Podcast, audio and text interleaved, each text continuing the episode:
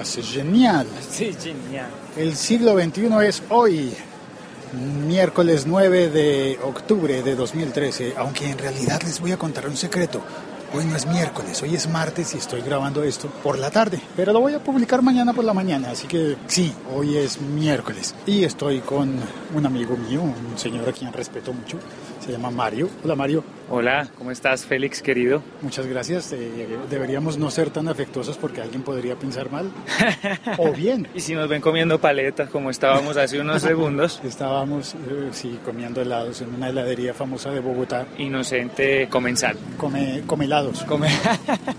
Bueno, pues Mario es eh, eh, arroba subcantante. Voy a ahorrarme las explicaciones. Los que no sepan quién es arroba subcantante, pues dense una mirada en Twitter y ya lo comprenderán. Los que ya saben, pues disfruten la charla, les va a parecer entretenido. Estábamos hablando sobre fútbol. Sí, sobre la manera en que se narra y se ve el fútbol. Mario, pero a su merced, ¿qué tanto le gusta el fútbol? A mí me gusta muchísimo el fútbol, me encanta el fútbol, me, me tranquiliza, me parece casi terapéutico, pero tengo la capacidad de no dejar de hacer algo que estoy haciendo muy importante por ver fútbol o por pensar en fútbol. O tengo la capacidad de concentrarme en una conversación si veo en un televisor un buen partido de fútbol, que eso a los hombres que les gusta el fútbol, pues nos cuesta trabajo, pero yo he logrado desarrollar ese, esa capacidad. No descomponer la vida porque al equipo le vaya bien o le vaya mal. Bueno, ¿es eso? ¿O por la transmisión en, el, en la televisión? Por las dos. Es que a mí me gusta mucho lo que me pasa cuando veo fútbol es que entro en un estado como de tranquilidad. Y tranquilidad. Es curioso porque la, la mayoría le entra es el... la ansiedad. Vamos por esta otra calle que hay menos ruido. Sí, claro. Si vamos, hablando, estamos en este momento pasando por el Parque León de Grave en Bogotá. Aunque los bogotanos mismos no saben que es el Parque León de Grave. Yo lo estoy leyendo. Le llaman el, le llaman el Parque de la 80 y algo. Dos. Ah, bueno, entonces te estaba diciendo que en, todo caso, cada vez que puedo agarrar un partido y dedicarle el tiempo y vérmelo y analizarlo, y a veces gritarlo, narrarlo, cantarlo, me gusta, me gusta mucho el fútbol. Soy amante del fútbol. ¿Su merced cree que de alguna manera Mario es un ícono para el fútbol colombiano sin ser futbolista, siendo músico que en algún momento cantó sobre, sobre el fútbol y tuvo una canción muy importante para la nación hablando sobre el fútbol. ¿Eso lo pasa al, ámbito de, persona importante para el fútbol? Pues yo creo que la, importante realmente fue la canción, o las dos o tres canciones que hemos hecho para el fútbol, más una que las otras dos.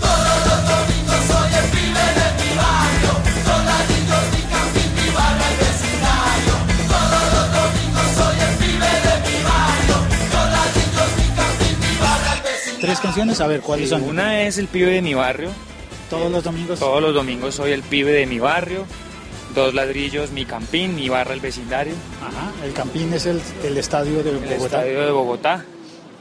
La otra es em, el gol de mi corazón. Ay, sí, el gol de mi corazón. El gol de mi corazón en el cielo. Gol de mi, gol de mi, gol de mi, gol de mi corazón. Oh, gol de mi, gol de mi, Y la otra es una que está en el último disco que se llama En la jugada, que es...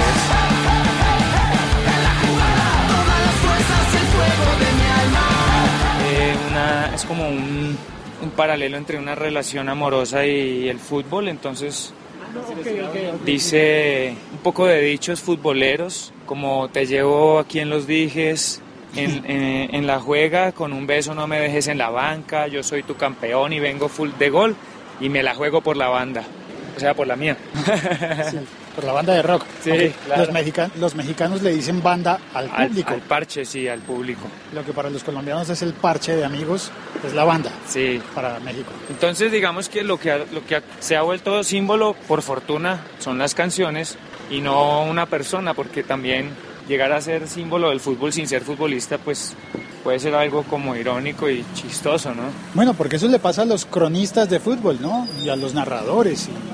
Unos más queridos que otros, pero sí, claro, hay, hay leyendas de los cronistas. Y bueno, también hay cantantes y canciones muy importantes para el fútbol. Calamaro ha escrito muy buenas canciones de fútbol, Versuit ha escrito buenas canciones de fútbol. Pero de fútbol, de fútbol o canciones que la barra adopta. Sí, bueno, sí, también.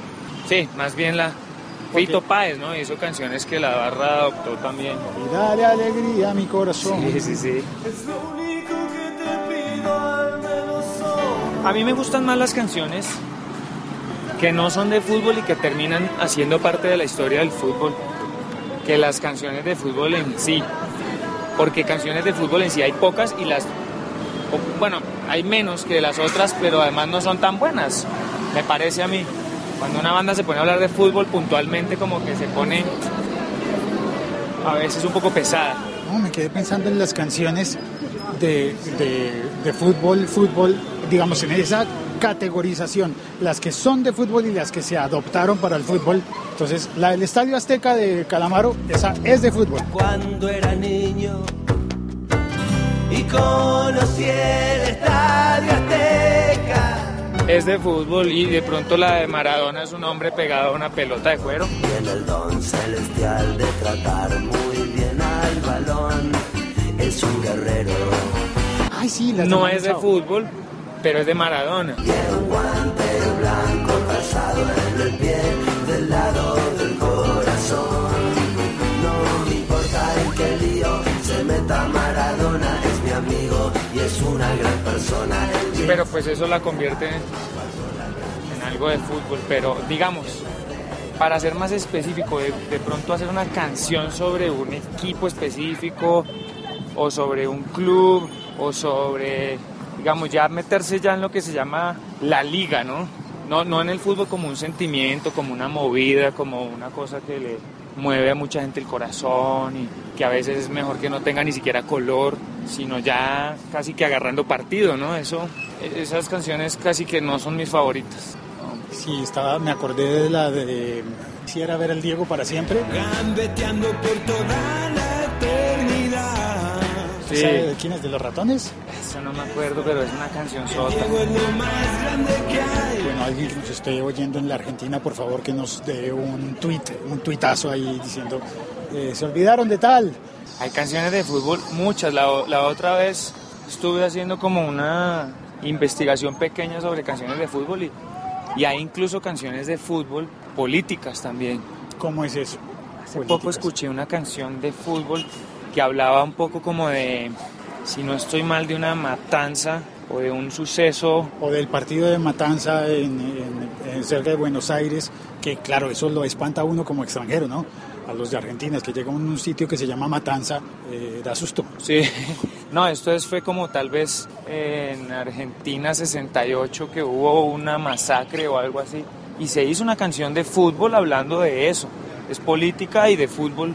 Eh, y aquí en Colombia, pues que yo recuerde canciones muy famosas de fútbol, pues no había, eran más bien adoptadas, ¿no? Sí, sí, Colombia, sí, sí, Caribe. Ah, sí, porque esa canción que fue muy importante del maestro Sumaque, Francisco Sumaque, pues era una canción que había sido compuesta para el Festival de Música del Caribe. Sí, y resultó siendo el emblema de la selección Colombia de los 90. Sí, sí,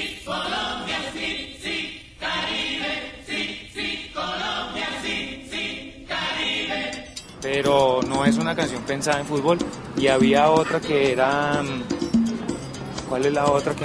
Bueno, pero no había canciones puntuales de fútbol. Entonces los colombianos teníamos que adoptar muchas canciones argentinas o uruguayas para poder, digamos, musicalizar nuestro fútbol. Entonces a mí de pequeño me nació esa, me nació como esa duda y cuando tuve la oportunidad de escribir una canción de fútbol nació el pibe de mi barrio. Pues la del negro José, que tal vez es peruana, no sé, la de Yo te digo porque sé, amigo negro José.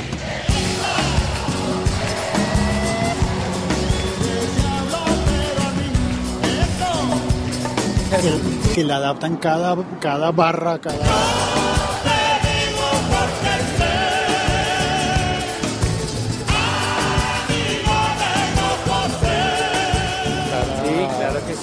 Fanaticada la adapta a su equipo. Y le cambia el nombre, sí. Pero es una magia, es una magia porque las barras hacen música desde mi punto de vista. Las barras hacen música. Sí, claro, ellos son compositores, agarran melodías existentes y meten todo lo que quieren decir hasta insultos para otra hinchada o alientos para su equipo. Es, a mí me gusta, me gusta lo que hacen los, los hinchas con las canciones, me encanta.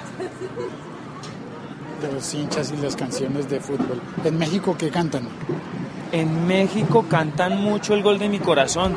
Sí, sí varias barras. Gol de mi, gol de mi, gol de mi, gol de mi corazón. Varias barras de equipos mexicanos tienen el gol de mi corazón y la fuerza del amor también.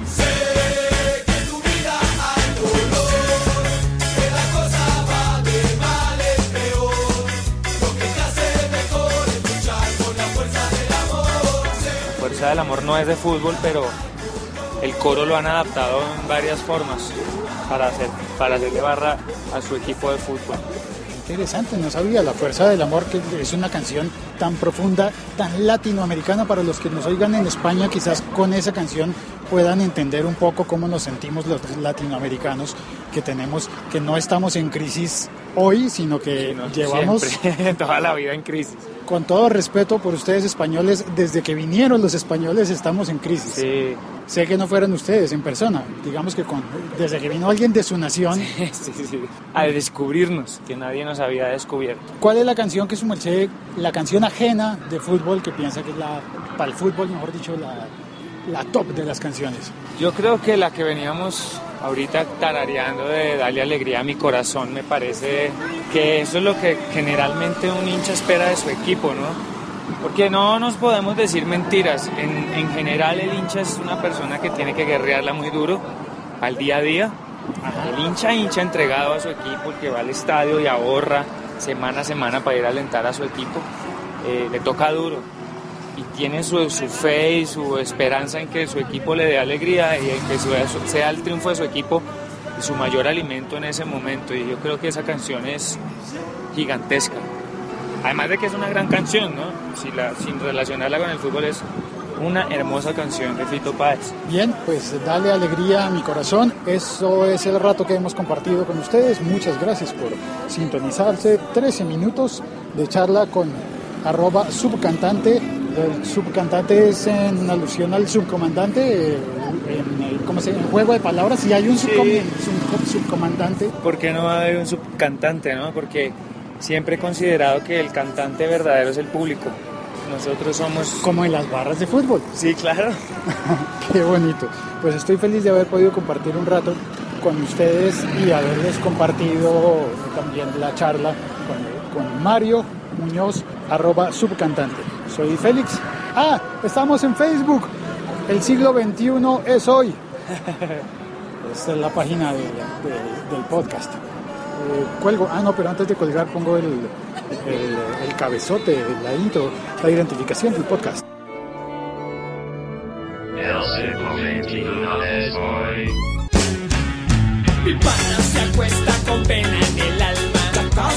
come la plata, no alcanza. Pero él es valiente y tiene que seguir. Sus sueños alientan su afán de vivir. Llorando se acuesta y cuestiona su suerte. La luz lo inquieta al no poder ver. Pregunta por qué todo le sale mal. Durmiendo se olvida del mundo normal. Toma de vez en cuando y fuma del vicio de la soledad. No puede olvidarse de su sacrificio, trabajo